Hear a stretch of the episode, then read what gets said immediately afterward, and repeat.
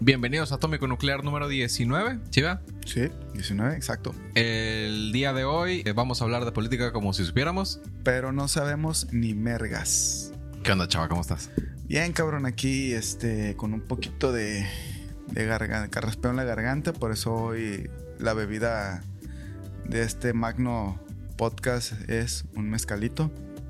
Salud. Salud. Entonces, que me, me, toca jalarme los pelos, ¿verdad? Jálate los pelos, por favor. Vamos a arrancar fuerte. Asesinan aspirante del Frente Amplio por México para la alcaldía de Suchiate en Chiapas. Es una nota del imparcial. David Rey González Moreno, aspirante a la alcaldía de Suchiate por el Frente Amplio por México, fue asesinado a manos de hombres armados mientras se movilizaba en una motocicleta por un camino de terracería en la región limítrofe con Guatemala. Para los que no saben qué es limítrofe, es que está en la pura rayita pegada a. La Fiscalía General del Estado de Chiapas ha iniciado una investigación oficial por el delito de homicidio por otro lado, González Moreno, de 54 años, presentaba heridas causadas por armas de fuego de calibre 9 milímetros. A pesar de los informes iniciales que lo identificaban como aspirante a la candidatura, la fiscalía aclaró que no se encontraba participando en ningún proceso electoral en Suchiate al momento de su muerte. La policía de investigación ha desplegado un operativo para buscar a los responsables del crimen. ¿Usted qué opina? ¿Sabemos algo de este compa? No, pero podríamos investigar, lo de menos. Pues no es la primera, lamentablemente, y no lo digo por normalizar, pero no es la primera vez que ocurre algo así en México, ahora que es se avecinan elecciones. Siempre ha ocurrido que mala nota como esta, que hay lo que son este posibles candidatos asesinados. ¿Por qué? No sabemos y pocas veces se esclarece cuál fue el motivo del crimen. Sí, quizá fue ni siquiera algo de que él la debiera o lo temiera, sino pueden ser intereses de algún otro grupo porque quede cualquier otra persona. Eh, sí, por lo general ya, y yo sé que no va a estar vivo, pero hay que ser sinceros, este, el, el crimen organizado ya, te, ya está inmiscuidos, entonces a veces cuando no les parece algo sale más barato una bala que, que una negociación. Sí, por eso nos mama estar vivos, nos más nosotros estamos leyendo la nota, ¿no? Así es. Te toca. Bueno, eh, apareció después de un par de programas este, nuestro querido Marcelo Ebrard. Dice, Tribunal Electoral multa a Marcelo Ebrard por promoción ilegal. Esto deberá pagar, dice el encabezado, es un encabezado de, de, Milenio. Dice, la sala especializada del Tribunal Electoral del Poder Judicial de la Federación multó al ex canciller Marcelo Ebrard tras no deslindarse de manifestaciones a, a, su favor realizadas por el legislador Carlos Barragán, las cuales fueron consideradas como ilegales en materia electoral. El tribunal acreditó que Carlos Barragán vulneró los principios de neutralidad e imparcialidad de realizar eventos en Michoacán el 29 de, noviembre, de octubre y 19 de noviembre del 2022, o sea, ya hace ratito para promocionar indebidamente a Ebrard, quien aspiraba a la candidatura presidencial de Morena. Dice, además Barragán realizó una publicación en su cuenta de ex antes Twitter para beneficiar a Ebrard. Antes ello se impuso una multa al ex canciller que no, de, por no deslindarse de las manifestaciones a su favor. Bueno, para ir al grano, y volvemos a lo mismo, ¿qué ocurre? ¿De cuánto crees? Bueno, dice, de acuerdo al Grupo Fórmula, el proyecto magistrado Mónica Lozano propuso una sanción de 9.600 pesos, la cual fue aprobada. Dice, en sesión este 4 de enero, la sala especializada sancionó a los partidos políticos por su reincidencia, vulnerar los derechos de la niñez y los multó con 41.496 pesos a Morena, PAM, PRI, PRD. Ah, sí, traigo esa nota. El INE ordena a Xochitl Galvez eliminar publicación de redes por utilizar imágenes de menores. Pero la multa, ¿qué son, la neta? O sea, que son 41.496 pesos para ellos. Y en el caso de, de, de, lo que pasó con Ebrard, que son 9.000 pesos para él. Pues es una sentada a cagar, se comen eso en un restaurante. Exactamente, o sea, te, eso es lo que vamos, o sea, que, ah, sí está el tribunal. Pero pinche tribunal lamentablemente viene siendo un té de manzanilla, güey. Sí, no es suficiente solución a problemas de más fondo como el presupuesto que se necesita. Como comentamos en otros capítulos, ¿no? Es quitarles el permiso, este, no les quites dinero. Dinero igual y so, les sobra es un término como que elaborado, pero es no, no, le ha, no les haces nada con 45 mil pesos. En absoluto no pasa nada. Por eso le digo, es un tema manzanilla el tribunal aquí electoral porque está muy chilo y todo, pero no sirve para ni vergas, güey. Sí. Entonces, este tipo de, de, sanciones no van, o sea, van a, van, van a seguir in, este, incurriendo en este tipo de, de eventualidad de los partidos políticos porque les sale barato, güey. Sí. Son como los extraordinarios de la UAS, 50 pesitos y echa el aguacate. Ándale y te avientes una segunda y hasta tercera vuelta. Así es. Uf, qué chulada. Los que no saben y los nos ven que no son del estado de Sinaloa, la UAS es la Universidad Autónoma de Sinaloa. Sursum versus. Somos grandes, somos UAS. estudian en la Facultad de Estudios Internacionales y Políticas Públicas. Y donde quieran y les guste. Total. El que es perico donde sea es verde. Sí. Dice. Tengo otro artículo que dice. Frente Amplio no violó la ley electoral por uso de plataforma para firmas, determina el Tribunal Electoral del Poder Judicial de la Federación, el cual determinó que el Frente Amplio, conformado por PAN, PRI y PRD, no vulneró la ley electoral al utilizar una plataforma digital para la recolección de firmas durante su proceso interno. La denuncia inicial presentada por Morena acusaba al Frente Amplio de vulnerar principios constitucionales con el uso de esta tecnología. Sin embargo, la sala especializada concluyó que no existió vulneración a los principios de certeza, legalidad y equidad en el proceso interno, y que el Frente Amplio no requirió el apoyo de línea para implementar esta plataforma. Además, exhortó a los partidos políticos a cuidar la información y proporcionar a la ciudadanía herramientas adecuadas para la gestión de datos, pudiendo solicitar ayuda al INE para vigilar y acompañar el uso del padrón electoral incluso dentro de los procesos internos. No se te hace como una línea muy delgada de decir, no, ya no necesitamos al INE. ¿Sí? O sea, como que les puede jugar en contra, empezar a decir, no, pues ¿para qué quieres eso? Es un. Es. Ay, cabrón, el INE. Bueno, ahora, antes IFE. Sí. Pues ha tenido sus. O sea, la razón de ser está bien vergas. Sí. Está muy chingona. El detalle es que no. La razón de ser se aleja mucho, ¿no? Más cuando. Pues veces lo- los sueldos que tienen los, los funcionarios del INE, según para que no sean corruptos. Ok. Y a veces hay malos manejos incluso, ¿no? O sea, no se puede tapar el sol con un dedo. Sabemos que en México, el problema en México no se basa mucho en la debilidad o en lo endeble que son sus instituciones. Sí. Y nos cuesta también ya por idiosincrasia o ya por estigma, ya de lo como hemos crecido nosotros, creer en ellos. Sí, te das cuenta en algunos casos que el dinero no es suficiente, sino que hay un tema de ser aborazados o de necesitar más poder a la hora de estar en el poder. Sí, totalmente. Entonces, híjole, cuando les conviene es bueno, cuando les conviene es malo.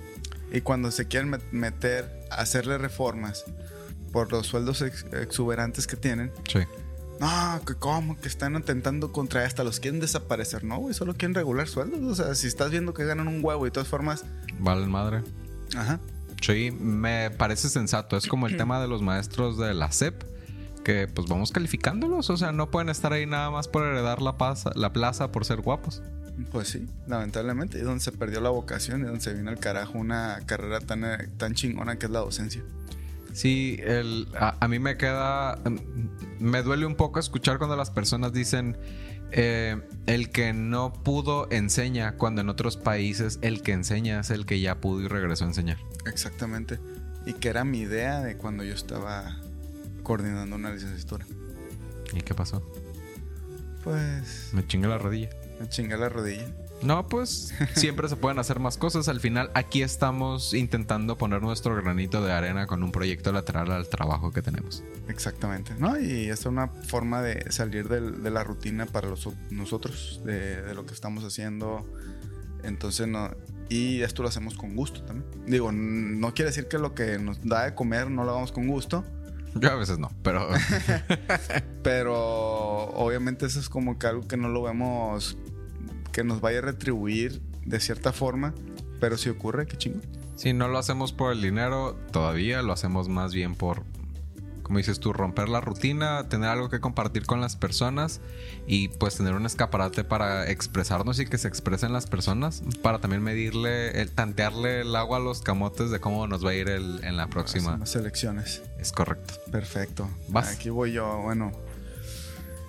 Encuesta. Eh, dice. ¿Cómo dice? Altanera. pre- ah, no. Claudia Sheinbaum aventaja por 22 puntos a Xochitl Galvez. La morenista capta 52% de la intención del voto frente al 30% de la precandidata del frente opositor. La ventaja de Claudio Sheinbaum, aspirante presidencial de Morena, sobre Xochitl Galvez se amplió a 22 puntos porcentuales en diciembre al contar con 52% de las preferencias, dice. Eh, en su cambio, pues la Xochitl Galvez con 30%, dice, indica una encuesta nacional de El Financiero realizada el mes pasado. En noviembre la ventaja era 19 puntos. Estamos hablando que este creció 3 puntos porcentuales más.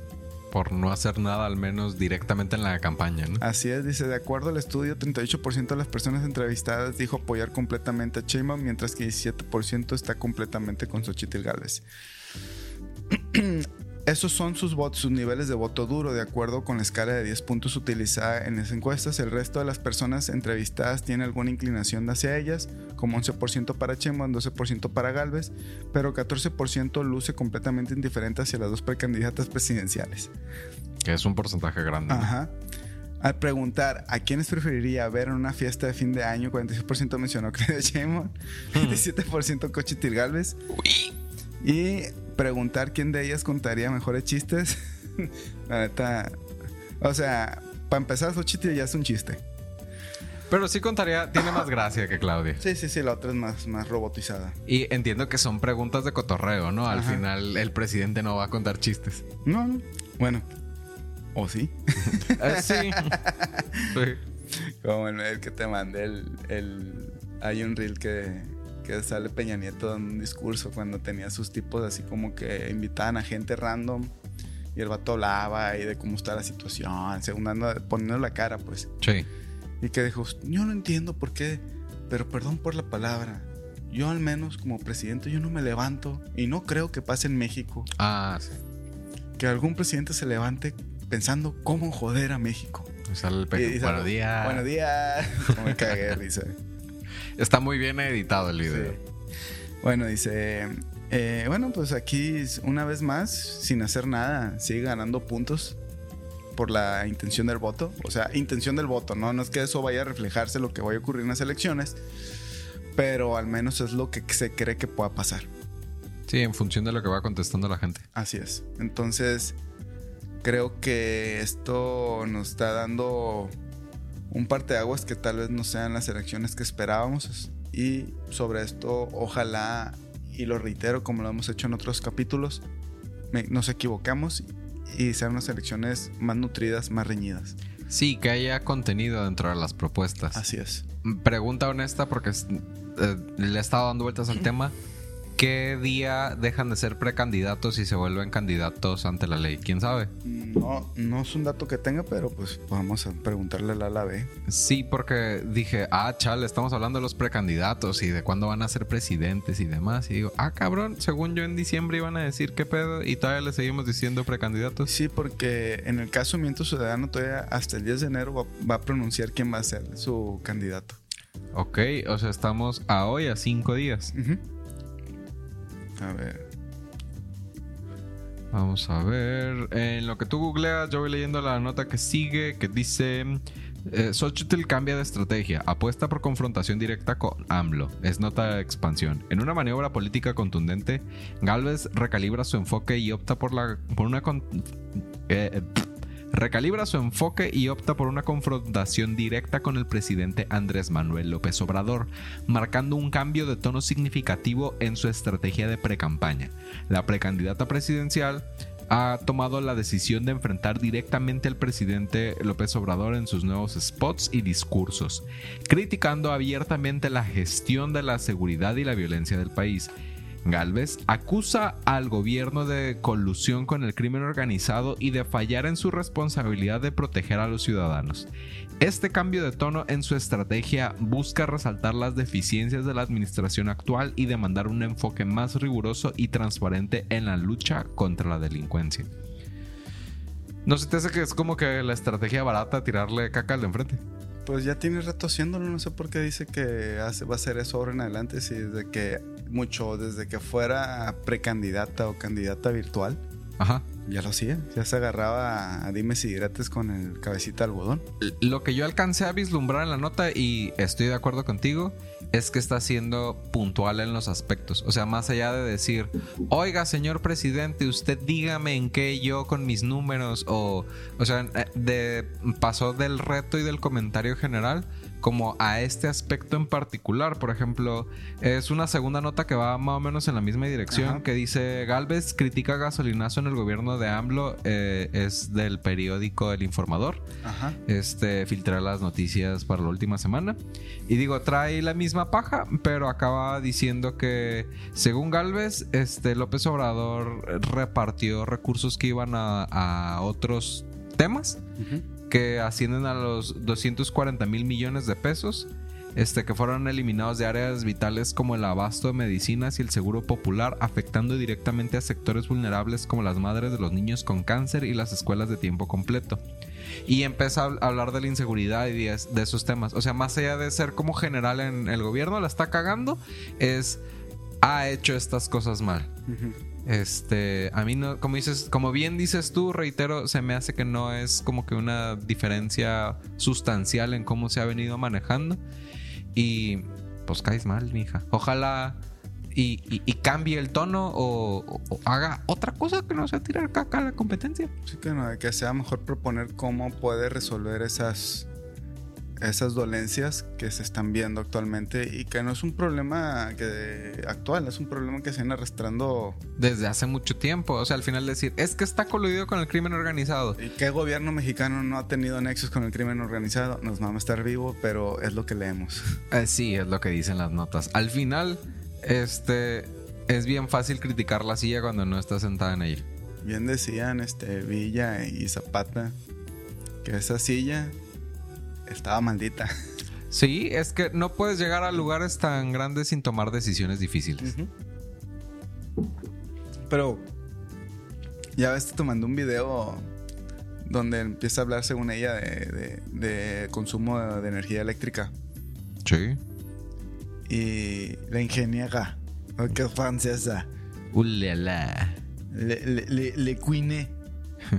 le pepe, le pupú. Entonces le empieza a, dar clases la otra chava que sí se preparó, o al menos sí es ingeniera, eh, pues que está dentro del ramo y se encabrona, güey. Así yo no puedo hablar, dice, así yo no puedo hablar y se va. Órale. No te sí te lo mandé, ¿no? Yo creo que sí, nada más no me acordaba del detalle que se iba. Sí, mira, vamos a ponerlo. El audio, obviamente lo tengo, aquí lo tengo, que me llamó la atención porque la, la chava esta sí le empezó a decir, no, señora, es que esto es así, y se emputó y le, porque se le reviraba. No, es que, y se, y se fue encabronada, como que es el pedo, pues a veces no eres, aunque tengas cierta carrera, no quiere decir que eres el que sabe. No, y siempre es más inteligente dejar hablar al que sabe y decirle, ah, muchas gracias por la información, recalcularemos lo que nos dijiste. instalada a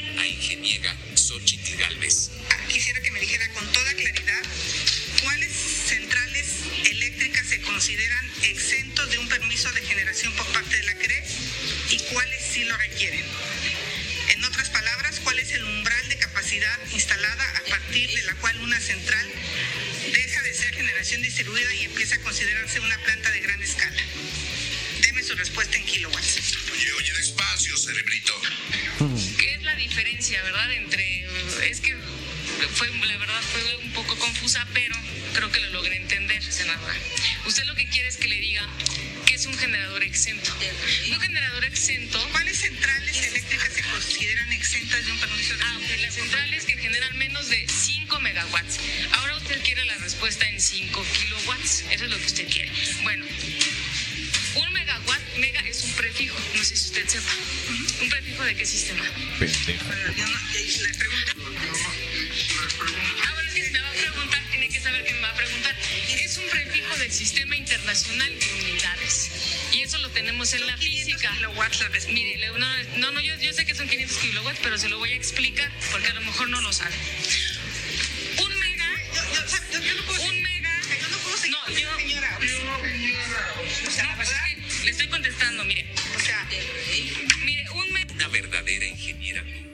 Sí, o sea, decidió ni siquiera escuchar la respuesta ni por educación. Ajá.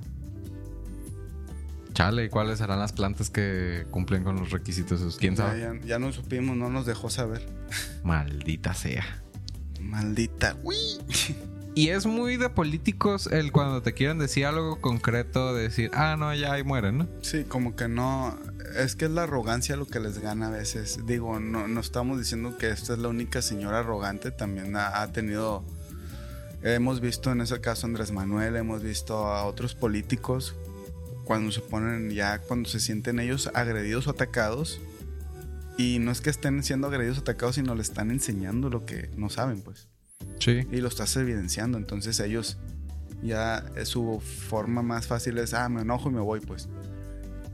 Sí, porque al final eh, queda claro, se sienten mal porque los hacen ver como que no saben algo, cuando al final su, su chamba no es saberlo todo, sino estar rodeados de las personas que les puedan explicar como esta muchacha lo que no entiendan para tomar decisiones estratégicas para lo que nos convenga, convenga como país. Y para no preguntar pendejadas. Sí, también. Así es, este me, me va, ¿verdad? Sí. Dijo, eh, ¿qué dijo Claudio Sheinbaum en su visita a Nuevo León? Dice, el aspirante única a la coalición Sigamos Haciendo Historia la presidencia de, de México en, en 2024, Claudio Sheinbaum realizó un recorrido relámpago por Nuevo León durante la jornada de hoy mismo en el que pues, presumió su buena relación con el go- gobernador Sammy García Sauer y volvió a lanzarse en contra del- de su contrincante en los comicios de junio, Xochitl Galvez, a quien describió como la opción de la vieja política. Y la otra también dice lo mismo. Sí, ni siquiera son originales en sus Ajá. argumentos. Perdón. Um, Sheinbaum arribó a la entidad durante la mañana y de inmediato llevó a cabo un desayuno con militantes de Morena en un restaurante del centro de Monterrey. En dicha reunión fue recibida, entre otros, por los aspirantes del partido de la alcaldía de Monterrey, el exfutbolista Javier el Abuelo Cruz, con quien te lo a la verga, no sabía esto.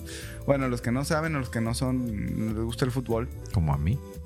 eh, Javier el Abuelo Cruz fue un futbolista eh, que se retiró a mediados de los noventas y fue un jugador que llevó a la selección nacional a jugar el Mundial de México de Estados Unidos 1994.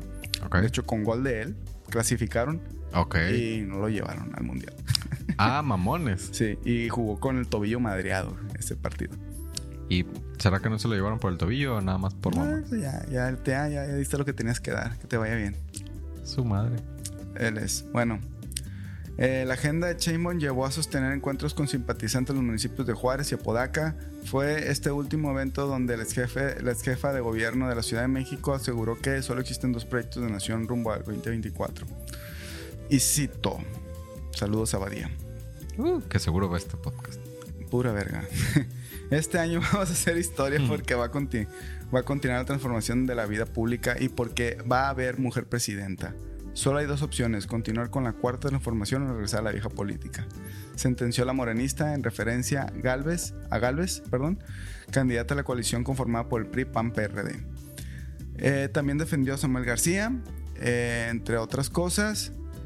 Y, y la morenista defendió la construcción del acueducto El Cuchillo 2 en la zona metropolitana de Monterrey, supongo por la cuestión que ya están teniendo problemas con el agua. Ok. Y con la intención de dar la seguridad de que haya agua para la ciudad de Monterrey. Eso es lo que pasó en Monterrey. Y siguiendo esa nota, también dice: el Poder Judicial es uno de los más corrompidos, considera Claudio Sheinbaum. No, ¿tú crees? Ah, Si estamos en México, eso no ocurre. Pues es que todos los poderes, ¿no? Exactamente. Pero pues ahí es donde tiran más caca. Pues sí. Dice, en su visita este jueves a Nuevo León, la precandidata presidencial de Morena, PT y Partido Verde señaló que demo- de democratizar los poderes no es malo al hablar sobre la propuesta de elegir jueces y magistrados por voto. No lo sé. No lo sé, Rick. Se supone que ser un organismo descentralizado y se supone que más allá de que haya elecciones o democracia, es que lo son personas que duran más de un periodo de- este, de la administración pública con la intención de que de evitar las malas intenciones. O sea, nunca hay un seguimiento de que llega con un con una administración, sino es alguien que ya estaba ahí. Sí, se trata también de un contrapeso justo para las decisiones que son de tipo democrática. Así es. Entonces, eh, creo que dice aquí, voy a citar lo que dijo la doctora. Yo creo que hay que hacernos la pregunta, ¿está bien el Poder Judicial en México? Y yo creo que más del 90% de las personas te van a decir que no. Es uno de los poderes más corrompidos y donde no hay justicia expedita. Expedita. La justicia es para unos, es en general para los que tienen recursos económicos, es verdad. Y mientras menos recursos tienen, menos acceso a la justicia. Pues sí. Lamentablemente, o sea, no estamos diciendo que O sea, tiene razón, pero también a la educación y a la salud y A al- todo. Sí, o sea, a todo, cabrón. O sea, no nomás el, el ten- el tener cierta, cierta capacidad económica te, te da privilegios. sí. O sea, al menos de, esta- de, de educación, de Sí. comida Sí. y, y de acceso a salud. Mira, vivimos en un mundo capitalista, todo se mueve con dinero. Entonces, aunque muevan dinero de la vía ilegal, el dinero te da poder para tomar decisiones de cualquier tipo. Así es. Entonces, sí, siempre ha ocurrido eso. Bueno, dice, sigo, si- eh, continúo con la cita. Dice, ¿qué problemas tendría elegir a partir de las propuestas que podrían hacer los diferentes poderes? Democratizar no es malo y no es partidista. Es algo individual. No es que Morena vaya a proponer un juez. Lo propone el Ejecutivo, el Legislativo y el propio Poder Judicial. Eh, lo importante es a quién le debes el cargo, al pueblo o a un diputado, un senador que te apoyó o un grupo de interés. Yo creo que la democratización no es mala, afirmó.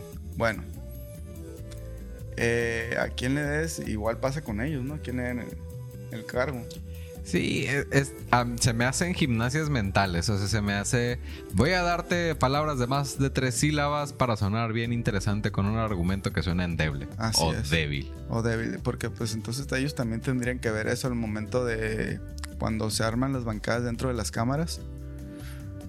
Güey, ¿por qué son part- si siguen manejando el color del partido? Se supone que fueron electos por el pueblo. Claro. Entonces, ¿por qué verga siguen defendiendo los intereses de un partido y no los intereses de las personas? Sí, se me hace un argumento muy débil y muy poco sustentado. Eh, y, un, y un autogol, de hecho. Sí. No. Se trata de debatir y ampliar la discusión de nuestro país, refirió. En otro tema acerca del plagio y rescate de 32 migrantes que salieron de Monterrey con destino a Matamoros, Tamaulipas, a Ta- Ta- Tamaulipas, Hmm. Cleo Cheman aseguró que para disminuir el delito de tratar, eh, trata de personas y los acontecimientos violentos en todas las carreteras federales, se debe consolidar la Guardia Nacional. Pues sí, pero ya vemos que también lo que ya hemos platicado, creo que México es uno de los rubros donde más invierte es en seguridad y creo que no hay muchos cambios. Sí, no, es como si te rompes la pierna y te sigues, no sé, invirtiendo en el yeso, cuando lo que tienes que meterle es rehabilitación, buena alimentación, descanso. O sea, el, el- hay cosas que no se resuelven martillando más clavos en el mismo lugar, sino viendo dónde está la parte rota. Lo que hemos platicado de salud, de educación, alimentación.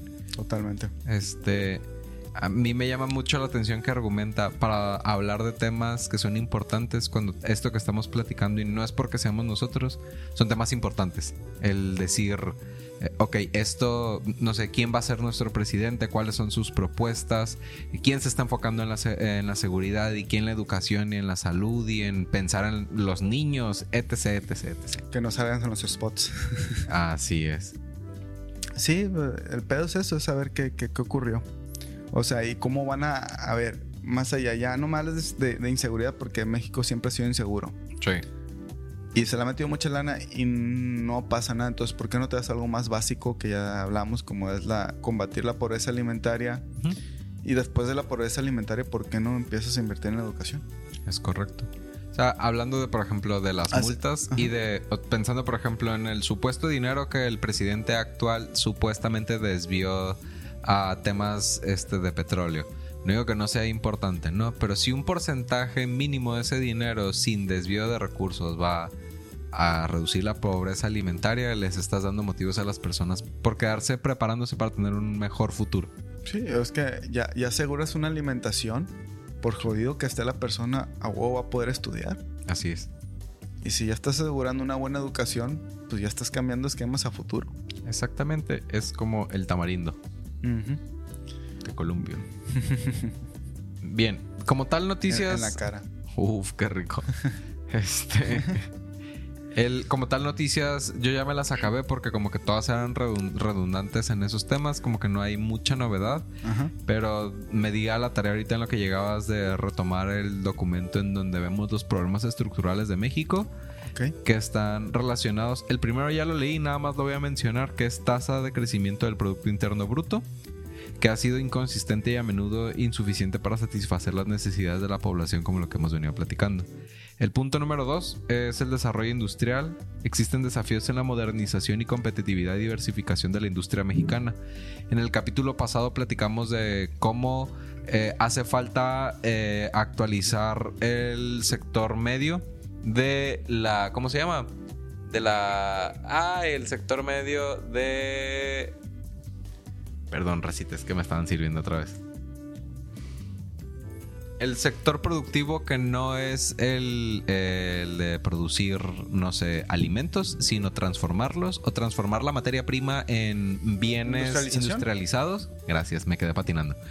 Este, platicábamos que aquí en la región se veía como un posible espacio en el país en donde iba a venir inversión y iba a haber desarrollo económico en base a la industrialización y como llamada de, de metate o como carrera de caballo y parada de burro, este pues nos quedamos sin industria aquí en Sinaloa, que hay pocas este, industrias. Recuerdo que mencionaste pinza o printa. Prinza es la única procesadora, creo, en el Valle de Culiacán es la única, a lo mejor me equivoco, pero según yo es la única procesadora de alimentos que hay en el Valle de Culiacán, siendo que el Valle de Culiacán es una pistolita en la agricultura, es para que hubiera más.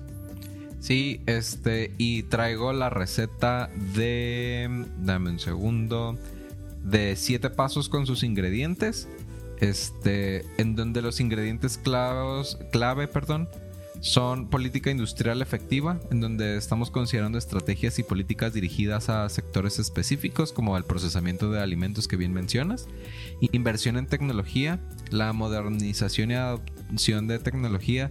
Yo recuerdo en años pasados previos a la pandemia que había hay proyectos, perdón, hay fondos perdidos y otro tipo de incentivos de gobierno del estado a ciertos nichos del mercado y me llamaba mucho la atención que iban al- a los servicios o a los negocios que están dentro de las colonias. Seguramente tienen que ver con algo con la urbanización y con algún plan de gobierno. Pero me llamaba la atención que no veías, oye, ¿quieres poner una procesadora de mango cerca de donde lo este, siembran? Este, no había nada de eso. O quieres, no sé, sin albur, sacar el chile o sacar carne o lo que sea. Este, no, no ves un incentivo directo a ese tipo de proyectos. Eh, Tienen más pasos para poder hacer eso. Pues que está mejor que te mojen el chile de carne, ¿no? Sí. Este, me quedé corto en el chiste, no se me ocurrió nada. Otra cosa que bien- venimos arrastrando del tema anterior es la formación del capital humano como capacitación y educación técnica especializada, infraestructura industrial y logística avanzada, financiamiento y apoyo a pymes Ajá. este que eh, corresponde como acceso a créditos y fomento a la innovación, integración de cadenas de valor como fomento a la integración nacional e internacional, como hay gente que invierte en proyectos para transformar X o Y, para sacar el chile o para humedecerlo, como lo prefieran, este, pero no hay mecanismos integrados para que ese producto llegue al mercado final al que podría llegar. Este es, eh, y otro, el último ingrediente clave es la sostenibilidad y la eficiencia. Este, de manera puntual dentro del desarrollo de una política industrial efectiva como viñetas traigo identificar y apoyar sectores con, con potencial de crecimiento y competitividad y establecer metas claras y mecanismos de seguimiento para el desarrollo industrial. Eh, así como comentábamos de las preguntas que le hizo la muchacha a Xochitl, aunque haya sido Claudia, aunque a- quien haya sido, pero se las hizo a Xochitl, el, oye, aquí hay números, esto significa esto, ¿qué representan números en pesos y en gasto para la población? Así es. Son preguntas que no veo en ningún debate real. No, güey, es que siempre los debates han sido un pinche circo, güey. Sí. En el punto de invertir en tecnologías y modernización está el tema de fomentar la adopción de tecnologías avanzadas en la manu- manufactura y otros sectores industriales, apoyar la digitalización y automatización de procesos industriales. Me llama mucho la atención, por ejemplo, que aquí es la Expo Agro y digo, no estoy en el sector agrícola.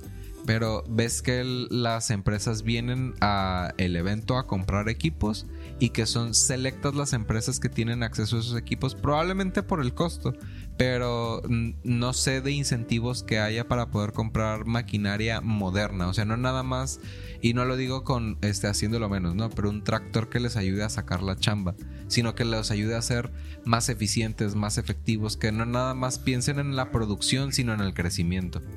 Sé, siendo aquí en el caso de- del Valle de Culiacán, ¿qué ocurre con el agua, con el riego? ¿Se acaba? Se acaba cada ratito, a pesar de que las presas llegan, cuando nos va bien con las lluvias, llegan a, a hasta estar por encima del 100% de capaci- capacidad, se están desbor- desbordando y los sistemas de riego son obsoletos. Sí. Y después, ay, no, no hay agua, cabrón, pues se la metieron por el culo. Sí, el deciden no gas no reinvertir porque no es un gasto, reinvertir en algo que les pueda servir a largo plazo. Y, y no hablamos nada más del sector agrícola, me toca verlo en todos los nichos, este, y- tanto industriales como de servicios. Es chingue su madre con eso, jala. O sea, yo sé, eh, y porque me toca desde mi trinchera con lo poquito que gano en mi, en mi jacalito, en mi empresa, si es un. ¿Cómo se llama? Pero- Eh, un sacrificio hacer esas inversiones. Pero tú traes esa idea de reinvertir, o sea, de- Claro. de ganar e invertir en mi negocio. claro. Porque cuántos emprendedores no hemos visto, güey, que no reinviert, que no invierten en su negocio, o sea, que nomás quieren ganar Se lo meten. pistean. No, deja tu, ojalá se lo pistearan, pues, de perdida. Pero o no sé, o sea, es para sacar sus gastos del día a día, lo que sea. Pero no, eh, eso es lo que voy. O como tú dices, prefieren irse a comer a un restaurante que agarrar esa lana. Y no sé, voy a comprar dos cosas más que van a hacer que me hagan mi chamba más fácil. Sí. Y si mi chamba se hace más fácil, puedo producir más. Sí, al final, el- en ese sentido y sin como que colgar mucho la, la medalla, tenemos 3-4 meses con esto. ¿Cómo ha cambiado el set de lo que venimos haciendo? Machín. La neta sí, mucho. Dentro de las cosas que también recomiendan es en fortalecer el capital humano, es invertir en educación técnica y formación profesional acorde a las necesidades del sector industrial y establecer programas de capacitación y actualización continua. Y yo creo que así como hay responsabilidad de parte del gobierno, creo que también hay responsabilidad por parte de la población de también hacer esos sacrificios y capacitarse. Este, yo recuerdo cuando daba clases que los morros decían, no, profe, es que está bien caro especializarse en algo. Y les decía, morros, hay cursos que son gratuitos de la, eh, ¿cómo se llama? De la escuela de Carlos Slim. Hay cursos en, cursos en otras plataformas que a mí me han costado 170 pesos.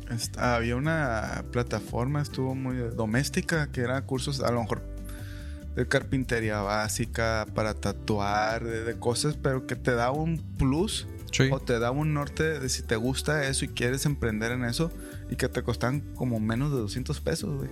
Sí, y nos dirán algunos, es que no todo el mundo tiene 200 pesos, ponle, ¿no? Pero todos tenemos amigos y todos podemos a lo mejor abrir, tú y yo abrimos una cuenta y si costara 200 pesos yo pongo 100 y tú pones 100. O ahí está el Ikatzin, güey, que está no está valorado y, y te, y te puedes hacer técnico en refrigeración, técnico en mecánica básica, carpintería, este mantenimiento.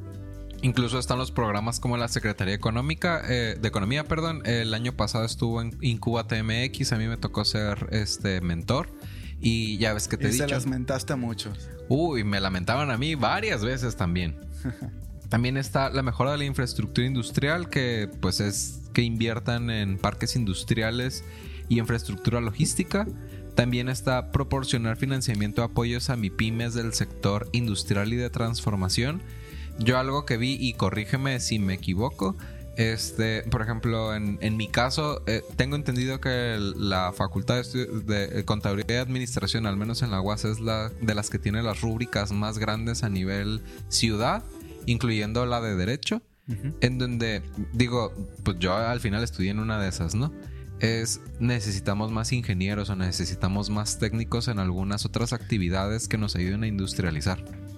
Es que las carreras técnicas han sido este Como estigmatizadas, ¿no? estigmatizadas como para la gente jodida. Y no, güey, o sea, de hecho te lo voy a decir y lo vamos a hacer siendo suena culero, pero es sincero. Eh, se creyó en la, en, en la ficción de que teniendo una licenciatura te iba a ir con huevos, güey.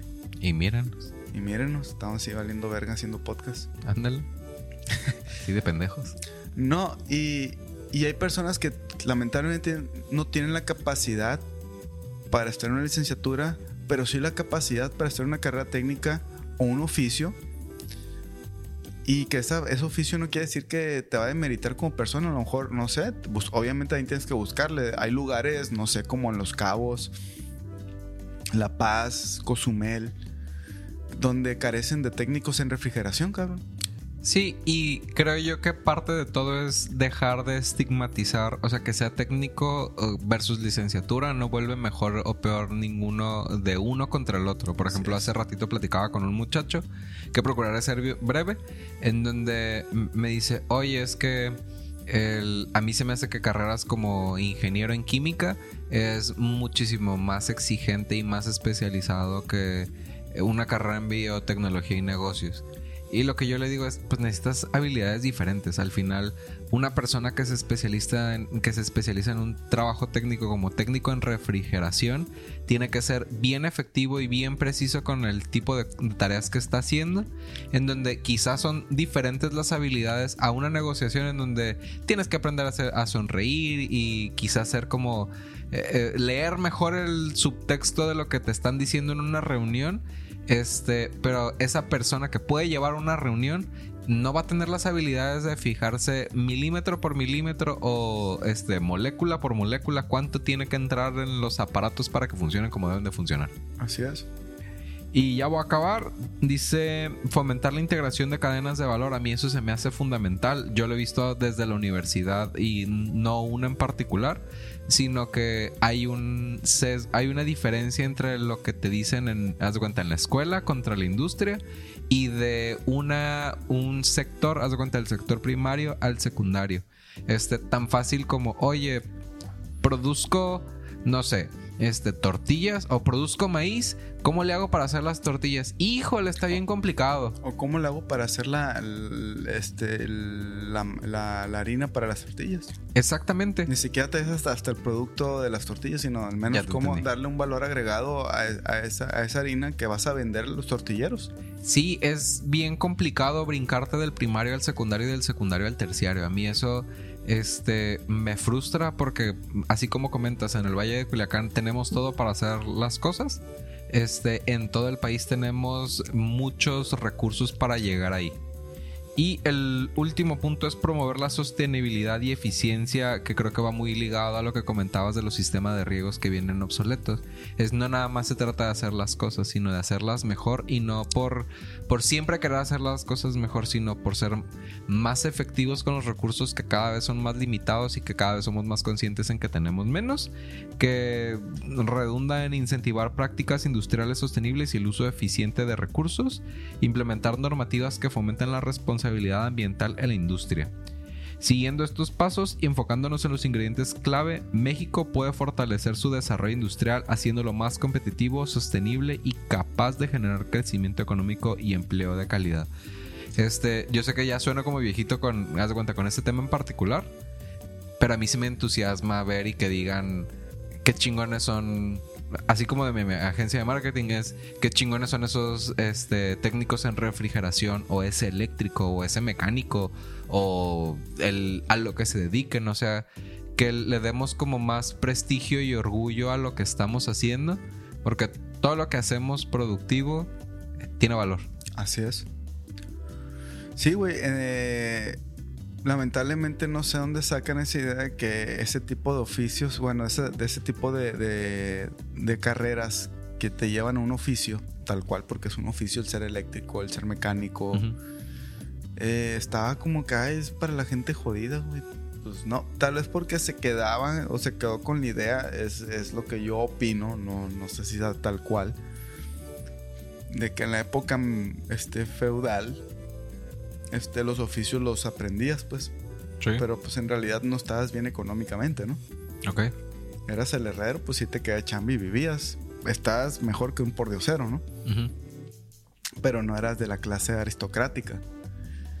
Sí, creo. Sí, sí, como, estoy- como un obrero, pues te veían como un obrero. sí, el, eh, como que no hemos dado el brinco en la sociedad para decir que sea técnico, que sea operativo, no significa que sea indigno. Exactamente. Y no significa que sea mal pagado. Sí, yo, yo tengo un camarada que él, cuando estudió en el, en el Drogalep, Hmm. eh, salió con un, este, eh, un técnico en sistemas. Y estaba guapo. Pues sí, sí, sí, sí, sí me lo culeo. Ok. No, no. Este, no, salió con un, este, un título técnico en sistemas. ok. Y eso le ayudó, pues, el Morros de Mazatlán. A ganar más que tú y que yo juntos, ese cabrón. Pues deja tú que ganaron no más que yo juntos, tú, o sea, no, lo, lo llevó a, mientras estudiaba, compaginó el trabajo, pero gracias a eso estaba trabajando en sistemas de, de una tienda departamental. Sí, la verdad es que en esos esquemas eh, no se trata, perdón, de ser de licenciatura o no, sino de, de valorar lo que uno está haciendo. Por Así ejemplo, no sé si te acuerdas que te platiqué de una vuelta que me, que me aventé al, al bar que fuimos allá con el Rafa. Ajá. Este, y salió a tema este programa que estamos teniendo y un compa como que con vergüenza me decía, no, pues yo soy técnico en, en electricidad y comunicaciones, pero así como que volteando para abajo.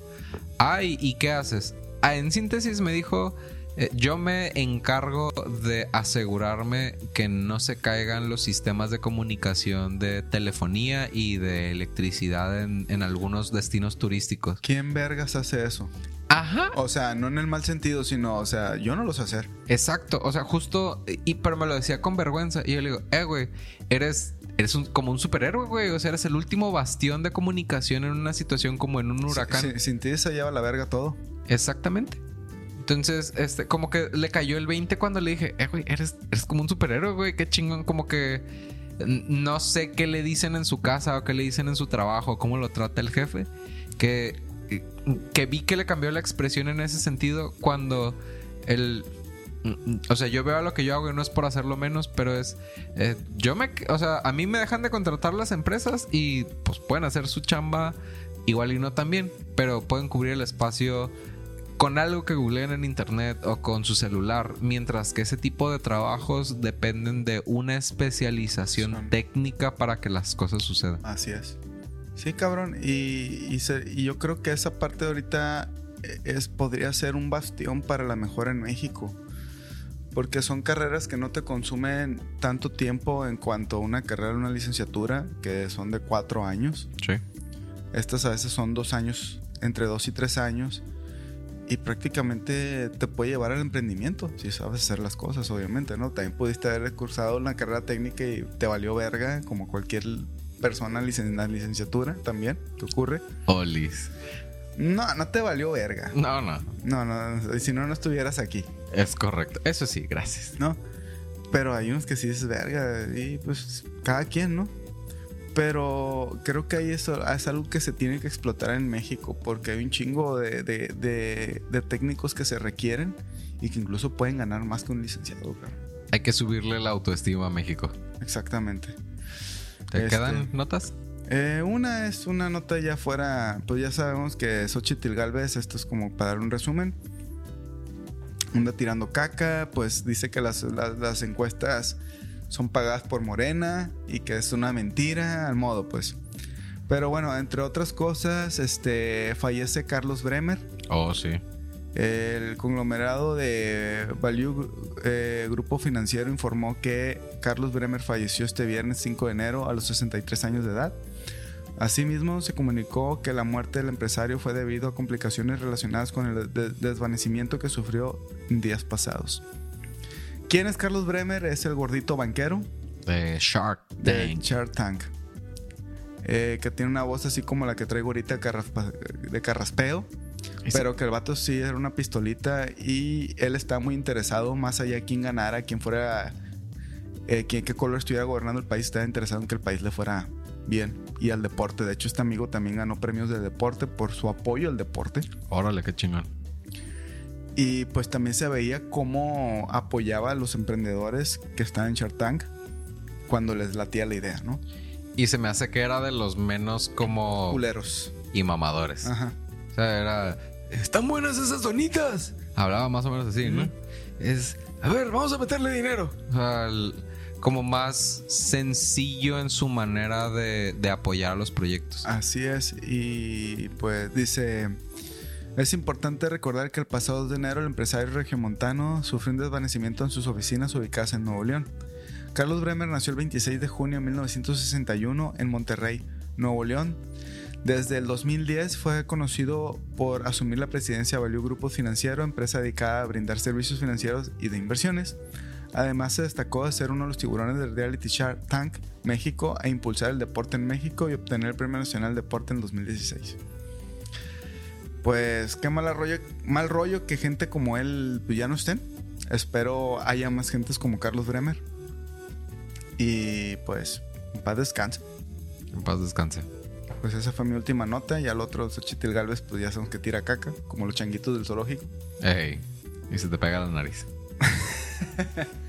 Pues sí, este, cerramos con una noticia triste en el mundo del emprendimiento y de las inversiones en México.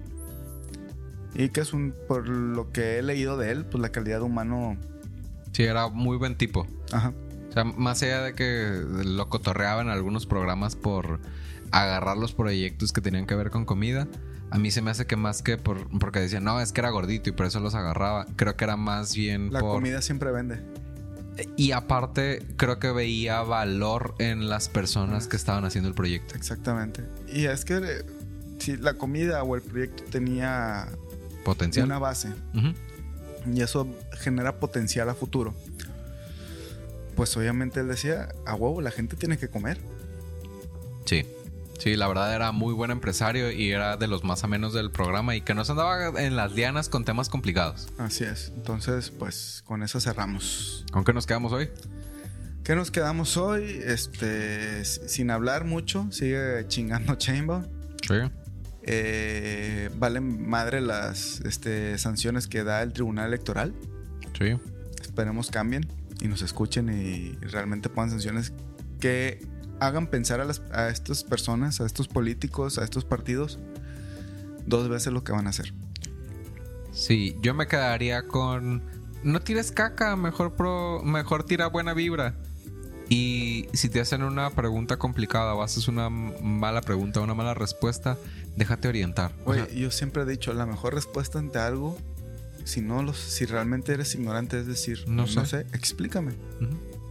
Sí, y incluso Y aprendes. podrías contratar a esa persona que te puso en jaque para ganar credibilidad con lo que estás haciendo. Así es. Pues nos despedimos. ¿Cuáles son sus redes, caballero? Eh, me pueden encontrar en Instagram como eh, el Chava Cisneros y en Facebook como Chavas Honros. Yo soy José Yuriar. Me pueden encontrar como José.insurgente, creo que eran en redes sociales, o José.yuriar. I don't remember well. Este, y en la página de mi agencia es Promedima. Pueden encontrarme como promedima.oficial en Instagram, promedima.com en Facebook y en TikTok. Y mi sitio web es igual, promedima.com. Que Dios los bendiga y, feliz y año. Feliz año. Este año se les desea lo mejor. Síganos pendejeando y siéndonos vendidos en nuestras redes sociales, no nos importa.